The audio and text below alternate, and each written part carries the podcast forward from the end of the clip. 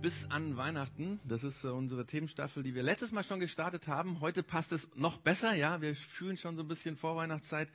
Für alle, die ähm, heute ähm, das erste Mal da sind oder die letztes Mal nicht da waren, ähm, will ich noch kurz erklären. Es geht in dieser Themenstaffel um diese Zeit bis an Weihnachten, also die Vorweihnachtszeit. Und äh, es geht darum, dass diese Zeit irgendwie ein bisschen eigenartig oder was Merkwürdiges an sich hat. Zum Beispiel, ähm, beim letzten Mal haben wir darüber geredet, dass in dieser Vorweihnachtszeit die Leute plötzlich großzügiger werden. Also es ist interessant, dass ähm, man festgestellt hat, dass in dem Monat Dezember die Leute wesentlich mehr spenden als sonst. Die Spendenbereitschaft geht hoch. Fast viermal so viel wird gespendet im Dezember als sonst in den Monaten. Oh, und wir haben letztes Mal darüber nachgedacht, wie wir denn großzügiger werden können. Vielleicht nicht nur in der Vorweihnachtszeit, sondern generell. Da ging es letztes Mal drum und ähm, wer das nicht mitgekriegt hat, nicht dabei war, ähm, gerne nochmal drüber nachdenken wollt, wollen würde oder mal die Fakten drüber Großzügigkeit in unserer Vorweihnachtszeit, wie viele Leute wer was spendet. Hier könnt ihr es nochmal nachhören unter pc.x-augsburg.de oder einfach den QR-Code scannen. Genau. Und heute geht es weiter. Wir denken heute ähm, über die Vorweihnachtszeit nach, die ja für gewöhnlich als eine besinnliche Zeit bezeichnet wird. Aber viele von uns wissen, sie ist äh, meistens eher rastlos. Aber bevor ich zu dem Thema komme und damit einsteige, kurz noch ein Hinweis zu heute, weil es ist so, dass ich heute ähm, in der Zeitgeschichte äh, so ein bisschen hin und her springen werde. Das hat mit meinem Gedankengang zu tun, aber es kann sein, ähm, dass ich damit den einen oder anderen ein bisschen überfordere oder vielleicht auch äh, irgendwie im Gedankengang mir jemand nicht mehr folgen kann. Wenn das so ist, dann bitte ich dich doch, komm einfach im Nachhinein auf mich zu, dann äh, kann ich das nochmal erklären. Ähm, es geht darum, dass eben ähm, ja die Zeitgeschichte chronologisch verlaufen ist und wir haben das äh, in der Bibel, werden darüber Dinge beschrieben und ich werde so ein bisschen hin und her springen. Also keine Angst, ich werde versuchen, dich mitzunehmen. Wenn es nicht geht, kommst nachher auf mich zu und dann äh, können wir kurz drüber reden. Aber äh, zurück zur Vorweihnachtszeit. Ähm, viele empfinden sie als rastlos. Viele ähm, ja, empfinden, dass das eine Zeit ist, wo wir von einer Party oder einer Feier zur nächsten chatten, ja, Adventsfeier hier, Adventsfeier dort, Betriebsweihnachtsfeier heute, Kindergarten, Weihnachtsfest morgen und adventlicher Umtrunk in der Nachbarschaft am Wochenende. Ähm, schon von dieser Terminfülle her ähm, ja, ist das so eine Zeit, die wir oft als rastlos und nicht besinnlich empfinden. Und dann kommt noch dazu, dass ja die Wohnung weihnachtlich dekoriert werden soll. Also eigentlich sollte ja am 1. Dezember meine Wohnung, unsere Wohnung, unser Haus äh, adventlich dekoriert sein. Aber bis heute ist es das noch nicht wirklich. Also hier und da so ein bisschen, aber wirklich haben wir es noch nicht geschafft. Dann will man noch backen. Am besten will man mal neue Plätzchen ausprobieren oder das Rezept von der Freundin oder den Stollen, den Tante Hilda immer backt oder die Lebkuchen, die der Ehemann letztes Jahr so richtig gut fand, ja, oder vielleicht, ähm, was weiß ich, die Vanillekipfeln, die die Kinder so lieben. Ich, ich staune immer wieder darüber, was für eine unglaubliche Vielzahl an äh, Weihnachtsplätzchen so manch eine Hausfrau und manch ein Hausmann so hinbekommt. Ähm, und das ist viel, viel, viel Arbeit. Abgesehen davon, dass es nachher gut schmeckt, aber es ist viel Arbeit. Und äh, dazu kommt noch für viele von uns die rastlose Suche nach dem perfekten Geschenk. Weiß nicht, ob du es kennst, ja? Ich habe es letztes Mal schon erwähnt, ne? Ähm, die Frage, wem schenkt man was? Und äh, was braucht der überhaupt noch? Der hat ja eigentlich schon alles. Ähm, oder dann ist natürlich die Frage, wo besorgt man das? Natürlich, bei Amazon kann man es immer bestellen, aber eigentlich will man ja so die lokalen Geschäfte unterstützen. Dummerweise gibt's das, was du dir ausgesucht hast, in diesen lokalen Geschäften nicht, ja. Und dann wird es wahrscheinlich für manchen noch so sein, dass er, wenn er merkt, jetzt wird es wirklich, wirklich Zeit, mal ein Geschenk zu besorgen, dass er dann merkt, es ist eigentlich schon zu spät, weil selbst Amazon Prime kann es nicht mehr liefern und dann liegt unter dem Weihnachtsbaum, unter dem Christbaum, wie so oft ein Gutschein, ja. Kennt ihr wahrscheinlich auch. Ähm, es ist also eine rastlose Zeit, die vor uns liegt. Man redet deswegen ähm, auch vom Vorweihnachtsstress. Frank hat sie eben auch schon kurz erwähnt. Und ähm, als ich über diese Zeit nachgedacht habe, bin ich auf einen interessanten Gedanken gestoßen. Ich habe mich nämlich gefragt, kann es sein, dass es noch einen anderen Grund gibt, warum wir diese Zeit als so rastlos erleben?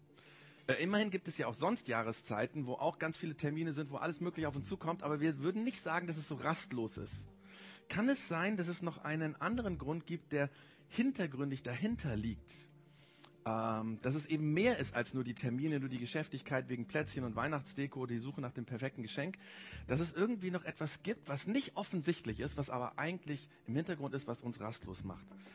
Ich meine, wir nennen ja ähm, in unserer Kultur Weihnachten das Fest des Friedens Und äh, seit heute bewegen wir uns in großen Schritten auf dieses Fest des Friedens zu. Wir haben eben von Frank gehört, dieses Jahr ist die Zeit noch ein bisschen kürzer als sonst ähm, vom ersten Advent, weil eben der vierte Advent dann schon Heiligabend ist.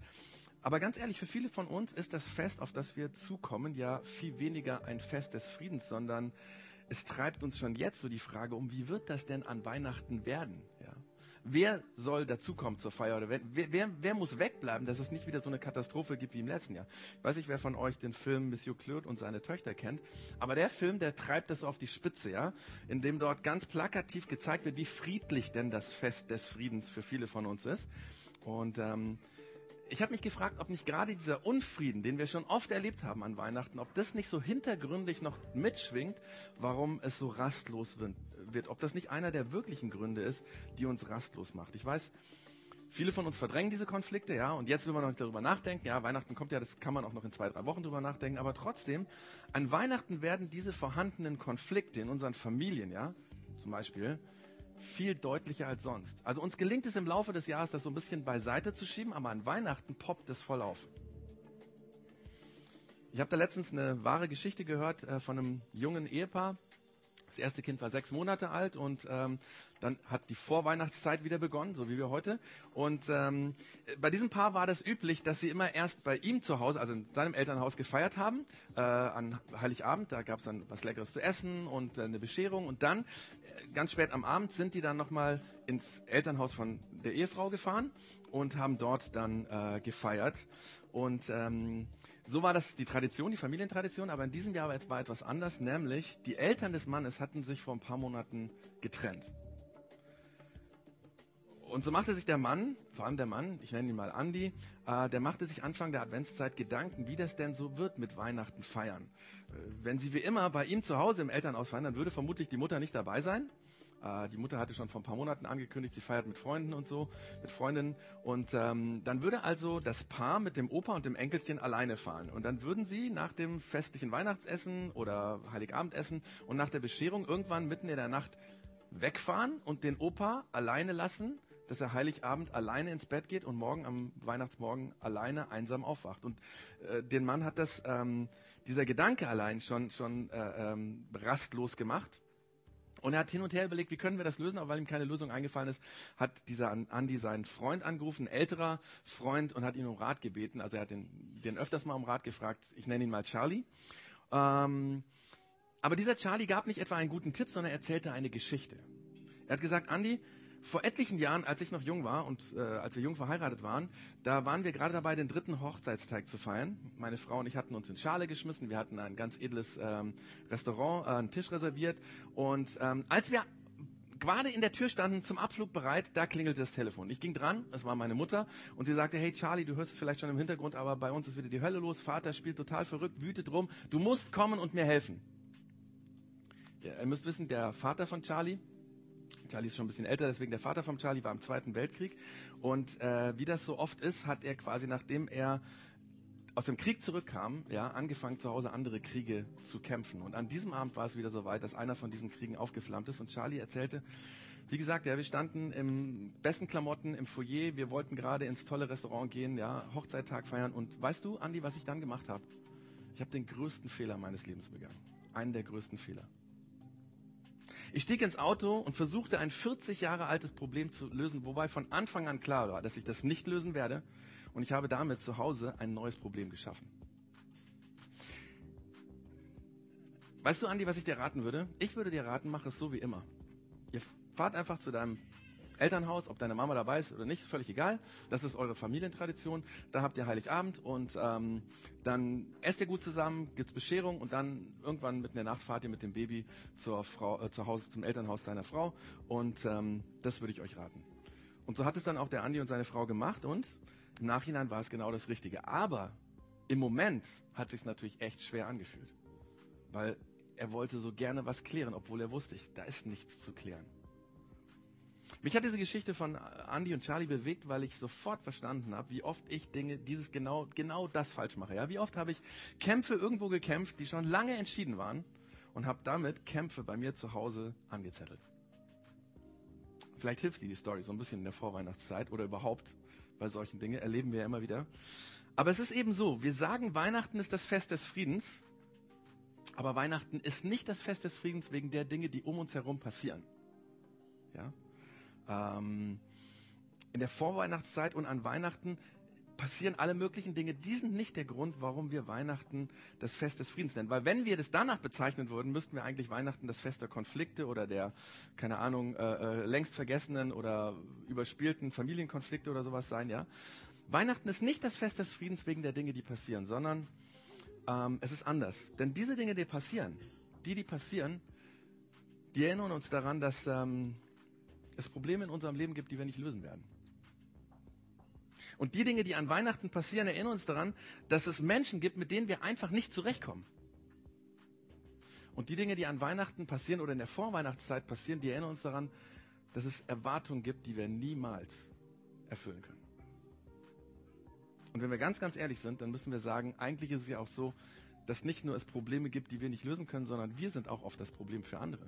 Wir sind oft die Menschen, die andere kaum ertragen oder sich nicht mitverstehen.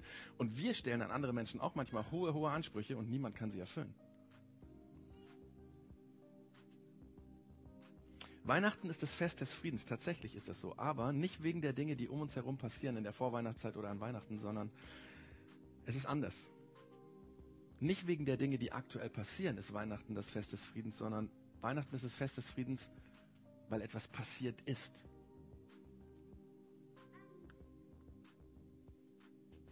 Und es ist ja interessant, dass weil etwas passiert ist, feiern wir Weihnachten und deswegen ist ja interessant bei Weihnachten haben wir eine ganze Jahreszeit, die darauf hin, also diese Vorweihnachtszeit, ja, die darauf hin äh, äh lebt oder wo wir darauf hin warten oder so. Ähm, ich meine, eigentlich ist ja die Adventszeit und die war ursprünglich übrigens nicht als Vorweihnachtszeit gedacht. Wir werden im kommenden Jahr uns mal ein bisschen äh, mehr Zeit an Advent nehmen, um darüber nachzudenken, was ist eigentlich Advent. Aber dieses Jahr ähm, bleiben wir aber bei unserer heutigen Kultur, weil in der heutigen Kultur ist die Vorweihnachtszeit tatsächlich ein Warten auf Weihnachten. So ist es geworden. So ist es in den Geschäften, ja, seit sogar, die fängt ja meistens schon irgendwie so Ende September an, wenn es dann bei Aldi und so schon die ganzen äh, äh, Weihnachtssachen gibt. Aber wir warten auf das Fest. Und wir feiern dort, was passiert ist. Und das, was passiert ist, hat alles verändert. Gott hat seinen Sohn in die Welt geschickt, damit er das Zentrum der Geschichte ist. Und noch viel mehr, viel wichtiger für mich und für dich, er ist in diese Welt gekommen. Gott hat seinen Sohn in die Welt gesandt, damit er das Zentrum von meinem Leben und damit er das Zentrum von deinem Leben sein kann. Und wenn Jesus das Zentrum des Lebens ist, dann fixieren wir uns auf was Beständiges, auf was Hoffnungsvolles, auf etwas, was dem Leben Sinn gibt dass wir ein Gespür dafür bekommen, dass wir uns nicht fürchten müssen, egal wie schlimm die Dinge sind, die in unserem Leben passieren und wovon wir Angst haben. Dass wir spüren, dass Weihnachten nicht das Fest des Friedens ist wegen der Menschen, die um uns herum sich versammeln, sondern dass Weihnachten deswegen das Fest des Friedens ist, weil wir uns daran erinnern, dass, die, dass da jemand für uns ist, dass er was getan hat für uns. Und je dunkler und komplizierter unser Leben ist in der Vorweihnachtszeit und an Weihnachten merken das viele von uns ganz massiv, dass es da Probleme gibt, Dinge, die nicht klär, zu klären sind, die dunkel sind. Umso mehr das so ist, können wir in diesem Monat darauf uns ausrichten, dass da ein Licht leuchtet. Ein Licht der Welt, das gekommen ist, diese Licht, dieses Leben, dieses, diese Welt hell zu machen. Das gekommen ist, um einen ganz praktischen Unterschied in unserem Leben zu machen, wenn wir das Licht bei uns haben. Ich meine, die meisten von uns kennen das ähm, aus dem Religionsunterricht. Ich weiß nicht, ähm, denke mal, die allermeisten waren im Religionsunterricht gewesen. Ähm, da haben wir gelernt, dass ähm, im, das Neue Testament ähm, mit ähm, vier Büchern anfängt. Und zwar erstmal eins nennt sich Matthäus, dann kommt eins, das heißt Markus und eins Lukas und ganz zum Schluss eins äh, Johannes. Das sind die vier sogenannten Evangelien. Das sind alles Berichte oder man könnte sagen Biografien über das äh, Leben von Jesus. Und es ist, in, ist, interessant, dass diese ersten drei, Matthäus, Markus, Lukas, weiß nicht, ob du das äh, weißt, sehr ähnlich sind, von dem, wie sie verfasst sind, ganz ähnlich.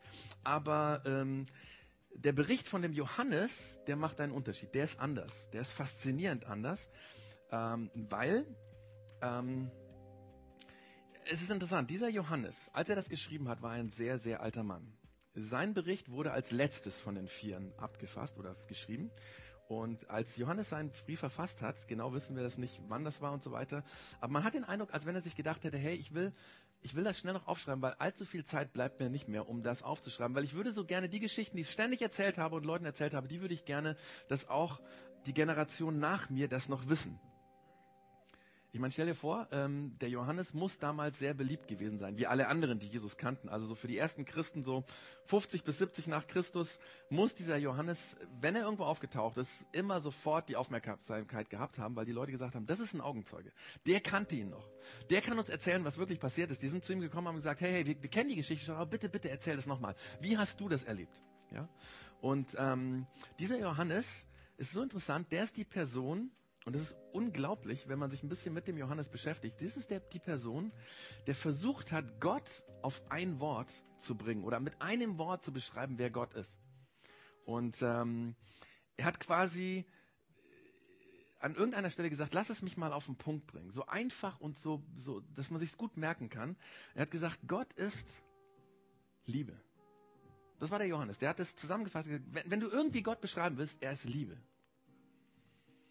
Und es ist deswegen so unglaublich, weil der Johannes in seinem Leben so unfassbar viele schlimme Dinge erlebt hat. Ihr müsst euch vorstellen, er war ein sehr, sehr alter Mann und er hatte viel Schlimmes erlebt. Er hatte zum Beispiel äh, viele seiner Freunde verloren. Er hatte viele Angehörige verloren. Er hat die ganze Gesellschaft und Kultur, in der er aufgewachsen ist, verloren. In seiner Lebzeit wurde diese Kultur dem Erdboden gleichgemacht. Johannes hat zu der Zeit gelebt, als Kaiser Nero seinen General Vespasian äh, von der römischen Provinz Galiläa aus nach Süden, nach Jerusalem geschickt hat. Wenn man so Israel ein bisschen vielleicht vor Augen hat, so vom Norden nach Süden sind die quasi eingefallen, die Römer, und sie führten einen verheerenden Kriegszug in Galiläa. Sie sind von jüdischer Stadt zu jüdischer Stadt gegangen, haben sie alle quasi dem Erdboden gleichgemacht. Tausende, abertausende Menschen wurden getötet und die, die überlebt haben, wurden als Sklaven verkauft.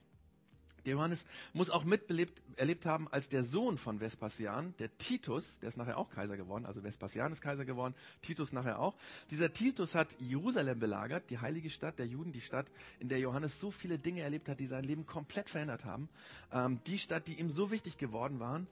Und entweder hat er es von ferne beobachten können, wie diese Stadt belagert war, oder hat es von ferne quasi mitgekriegt, oder er war selber in der Stadt, wir wissen es nicht genau, in den sieben Monaten, in denen nichts mehr in die Stadt reinkam, nichts mehr rauskam, in denen viele, viele, viele Menschen verhungert sind, wo Seuchen ausgebrochen sind und die Römer schütteten einen Belagerungswall komplett um die, um die Stadt auf, damit niemand mehr raus und rein kann. Und am Ende dieses sogenannten jüdischen Krieges im Jahr 70 nach Christus musste Johannes entweder von Berichten gehört haben oder selber mit seinen Augen gesehen haben, wie der Tempel zerstört wurde wie er in Flammen aufging und dem Erdboden gleichgemacht wurde und wie über eine Million Juden damals gestorben sind. Über 100.000, es gibt Forscher, die sagen, 200.000, 300.000 Menschen wurden als Sklaven in den Sklaven, in den römischen Sklavenmarkt hineingeschleust. Der ist komplett überflutet worden, dieser Sklavenmarkt, dass die Sklavenpreise ins Bodenlose gefallen sind. Zu dieser Zeit lebte Johannes. Und zu dieser Zeit, oder nachdem er das erlebt hat, schrieb er diesen Bericht. Damals waren auch seine besten Freunde Petrus und Paulus und andere hingerichtet worden. Petrus und Paulus geht man davon aus, dass Kaiser Nero sie hat hinrichten lassen.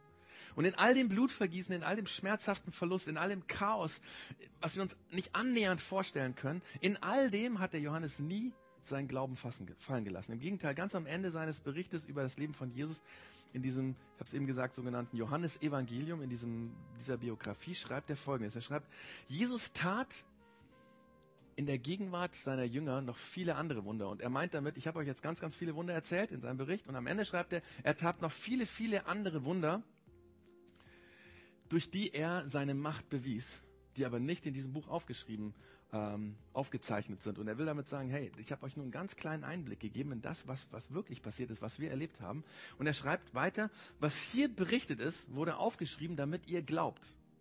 Will heißen, ich schreibe diesen Bericht nicht, dass ihr es irgendwie toll findet, fasziniert seid und sagt, wow, was ist denn da passiert, sondern ich schreibe es auf, damit ihr glaubt, dass Jesus der Messias ist, der Sohn Gottes. Und damit ihr durch den Glauben an ihn in seinem Namen das Leben habt. Nicht das materielle Leben. Die Leute, die das gelesen haben, äh, die das bekommen haben, diesen Text, ja, die waren alle lebendig, so wie wir ja. Äh, es ging um eine andere Art von Leben. Das heißt, trotz all dem, was Johannes gesehen hatte, alles, was er gerochen hatte, was er erlebt hat in seinem Leben, am Ende seines Lebens, nach all diesem Zerbruch von all den Dingen, die ihm so viel bedeutet haben, nach all den Verlust von den Menschen, die ihm wichtig waren, mit all dem hat er immer noch geglaubt, dass Jesus die Quelle für eine Art von Leben ist, die unser materielles Leben weit übersteigt. Und als Johannes dann seinen Bericht über das Leben von Jesus anfängt, fängt er nicht etwa mit der Geburt von Jesus an Und das ist sehr erstaunlich, denn ähm, jetzt springe ich ein bisschen, ich habe es vorher gesagt, jetzt springe ich ein bisschen. Als Jesus gekreuzigt wurde, stand dieser Johannes unten am Kreuz, neben ihm die Mutter von Jesus. Und Jesus oben, quasi in seinen Todesqualen, sieht unten die beiden und sagt zu dem Johannes, Johannes, ich möchte, dass du die Maria, meine Mutter, als deine Mutter aufnimmst. Und dann sagt der Mutter, zu Maria Mutter, ich möchte, dass du den Johannes annimmst wie deinen Sohn. Und wir wissen nicht genau, wie lange diese beiden als Mutter und Sohn äh, gelebt haben. Äh, Forscher gehen davon aus, dass ähm, der Johannes mit der Maria irgendwann nach ähm, Ephesus in die heutige Türkei äh, gezogen ist, sich dort niedergelassen hat und dass Johannes äh, sich um die Maria, die dann eine alte Frau war, bis zum Tod gekümmert hat.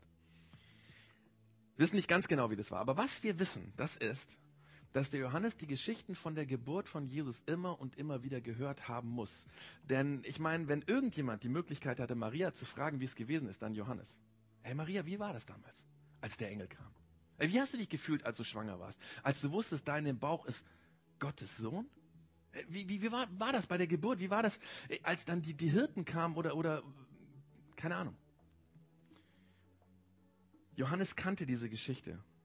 Und trotzdem, als er den Bericht über das Leben von Jesus schreibt, beginnt er nicht mit all den Dingen, die wir aus der Weihnachtsgeschichte kennen. Die Hirten, den Weihnachtsstern, äh, die Weisen aus dem Morgenland oder sonst irgendwas, sondern er beginnt anders.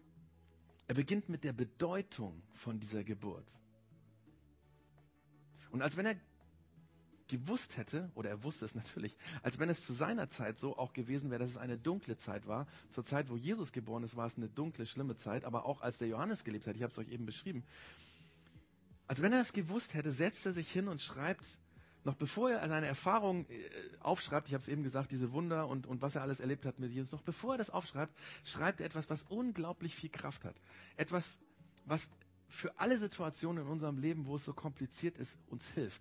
Gerade zum Beispiel in dieser Wein Zeit bis an Weihnachten, wo wir daran erinnert werden, wer nicht kommen wird, wer nicht kommen soll, was wir nicht bekommen werden. Johannes schreibt etwas, was hilfreich ist dafür, nämlich er sagt, in ihm war das Leben. Also nicht das materielle Leben. Er sagt in ihm, und Johannes versucht Worte zu finden und ähm, wie gesagt, er hat lange darüber nachgedacht, er hatte all diese Dinge erlebt, die ich eben beschrieben habe, ja. Er hat gesehen, wie, wie Menschen kommen und gehen, er hat gesehen, wie, wie Dinge passieren und wie neue Dinge kommen, er hat gesehen, wie wichtige Dinge zerstört werden. Äh, trotz all dem fasst er wenn er über Jesus nachdenkt und versucht zu beschreiben, wer war Jesus, ist so zusammen, in ihm war das Leben. Und dieses Leben war das Licht der Menschen, der Menschheit, aller Menschen. Und glaubt mir, dass er, als er das geschrieben hat, war das was Unglaubliches. Denn als die Leute angefangen haben zu verstehen, dass Jesus der Messias ist, haben sie gedacht, das ist der Messias der Juden. Der kam für die Juden, für Israel kam er. Aber Johannes als alter, alter Mann, er war selber Jude, denkt darüber nach und sagt, nee, das stimmt nicht. Jesus kam nicht nur für uns Juden. Jesus brachte ein Licht und ein Leben für alle Menschen, für die ganze Menschheit. Und dann sagt er, und das ist jetzt mein Lieblingspakt, und wir müssen uns nochmal in Erinnerung rufen, das ist die Einleitung von diesem Bericht, den er gibt. Da schreibt er, das Licht leuchtet in der Finsternis. Und er dachte an Dunkelheit und Licht. Eine Finsternis, die wir uns nie vorstellen können, nicht nachspüren können. Und er sagt das trotz all dem, was passiert ist, trotz der vielen Menschen, die gestorben und hingerichtet wurden, trotz der Tatsache, dass äh, die ganze jüdische Nation quasi ausgeschaltet wurde, trotzdem, dass der Tempel zerstört wurde und bis heute nicht mehr aufgebaut wurde, trotzdem, dass ihm so viele Dinge, die ihm lieb und wichtig waren, ihm genommen wurden, sagte, das Licht leuchtet in der Finsternis und die Finsternis hat es nicht. Und ich glaube, an dieser Stelle hat er eine Pause gemacht, weil er sich überlegt hat, was für ein Wort sollte ich da nehmen? Was, was für ein Ausdruck passt da? Ich meine, jeder von uns weiß, wie das ist, wenn Licht in die Dunkelheit leuchtet und die Dunkelheit erhellt wird und man Dinge sieht, die man vorher nicht gesehen hat, weil sie im Dunkeln standen. Aber das Licht von Jesus scheint in der Finsternis und es ist, als wenn die Finsternis anfängt, dieses Licht auszulöschen, als wenn es sie über, das, das Licht überwältigen will, es einzufangen, es versucht einzusperren und als wenn dieser Johannes sagen wird, stellt euch unsere Welt vor, wie sie das Licht versucht auszulöschen.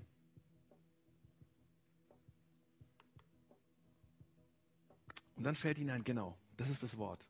Und er sagt, das Licht leuchtet in der Finsternis und die Finsternis hat es nicht auslöschen können. Das schreibt der Mann, dem berichtet wurde, dass seine Freunde Paulus und Petrus hingerichtet wurden. Vermutlich war er der letzte Schüler von Jesus, der noch gelebt hat. Und trotzdem kann er mit einem hoffnungsvollen Lächeln im Gesicht schreiben, ganz egal, was die Welt versucht, um das Licht auszumerzen, die Dunkelheit hat das Licht nicht auslöschen können, nicht überwinden können, nicht einfangen können, nicht kaputt machen können. Der Kaiser Augustus konnte es nicht, der Kaiser Tiberius konnte es nicht, Kaiser Nero konnte es nicht, die Zerstörung des Tempels hat es nicht bewirkt, selbst der Tod von Jesus hat dieses Licht nicht auslöschen können. Denn weißt du, da war dieser Tag, und jetzt springe ich wieder ein bisschen in dem Leben von dem Johannes, da war dieser Tag, als Jesus gestorben war, und plötzlich gab es das Gerücht, dass man den Leichnam von Jesus gestohlen hat. Und an diesem Tag rannte Johannes zusammen mit seinem Freund Petrus zum Grab. Und er war der Erste, der dort ankam. Und er ist nicht in das Grab schnell reingesprungen, weil ich meine, das wäre pietätlos gewesen. Ja, er hat vorsichtig sich reingebeugt und geguckt und dann war tatsächlich der Leichnam nicht mehr da. Aber dieser Johannes saß wenige Tage später am Ufer des See Genezareth im Norden von Israel und frühstückte mit diesem Jesus, diesem Retter, der plötzlich wieder da war, den man anfassen konnte, der leibhaftig da war, den man in den Arm nehmen konnte. Und deswegen, deswegen war dieser Johannes sich absolut, absolut sicher. Egal, was im Alltag passiert, egal, was im Laufe deines Lebens du erlebst, egal, wie tief die Verletzungen sind, egal, wie sehr dein Herz gebrochen ist, wie, wie, wie stark auch die Angst ist oder die Depression ist, egal. Es gibt ein Licht, das in der Finsternis leuchtet. Und es gibt keine Fülle der Dunkelheit. Es gibt keine Art der Finsternis, die dieses Licht ausmachen kann. Deswegen, in der Zeit bis an Weihnachten, wenn wir damit konfrontiert werden, dass es Probleme gibt, die wir selber nicht lösen können, wenn wir erinnert werden daran, dass es Menschen gibt, mit denen wir nicht zurechtkommen, vielleicht sogar Menschen, die uns eigentlich nah sein sollten, weil es unsere Verwandten sind, in der Zeit, wo wir immer wieder konfrontiert werden mit Erwartungen, die wir nicht erfüllen können. In dieser Zeit bis an Weihnachten, die uns vor Augen macht, dass das Leben oft so schwierig ist, werden wir daran erinnert, dass Jesus das Leben und das Licht ist. Und dass er die Finsternis überwindet dass Jesus das Leben und das Licht ist und dass er die Finsternis überwindet. Das heißt, es gibt immer Hoffnung, es gibt immer einen Grund zu glauben, es gibt immer, immer, immer einen Grund zu glauben, weil es gibt einen Gott, der unsere Gebete hört. Es gibt einen Grund, jeden Tag aufzustehen und weiterzumachen. Denn was dieses Fest und die Zeit, bis das Fest kommt, uns zeigt, ist nicht der Grund, warum wir das feiern, sondern das, was passiert ist dass der Vater im Himmel seinen Sohn in die Welt hat, gesandt hat und dass in ihm das Leben war. Und dass das Leben das Licht der Menschen war. Und dass das Licht in der Finsternis leuchtet und die Finsternis es nicht ausgelöscht hat. Damals nicht, heute nicht und niemals. Und ich wünsche euch, dass ihr mit diesen Gedanken in diese Vorweihnachtszeit hineingehen könnt. Egal, egal, wie ihr jetzt schon wisst, dass Weihnachten vermutlich wird.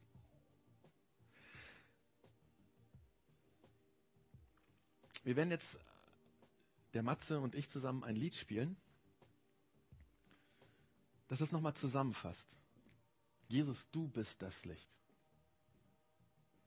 Aber es fasst noch mehr zusammen, nämlich wenn wir dieses Licht sehen und annehmen, dann werden wir selber leuchten. Und ich wünsche uns das, dass wir dieses Licht oder dass wir erleben, dass dieses Licht uns in der Vorweihnachtszeit begleitet. Bis an Weihnachten. Und Jesus, du bist das Licht und du wünschst dir, dass wir, dass unsere Augen leuchten. Dass wir lachen können, obwohl bittere Dinge im Leben passieren. Und an Weihnachten feiern wir, dass du das Licht in diese Welt gekommen bist. Und wenn wir jetzt die Vorweihnachtszeit haben vor uns, dann erinnere uns daran, dass wir daran denken, das Licht ist in die Finsternis gekommen und die Finsternis, egal wie finster in meinem Leben das ist, wird dieses Licht nie auslöschen. Lass uns spüren in der Zeit bis an Weihnachten, dass du da bist, dass du unser Herz hell machst. Und dann lass andere an uns sehen, dass wir leuchten, weil du das Licht bist.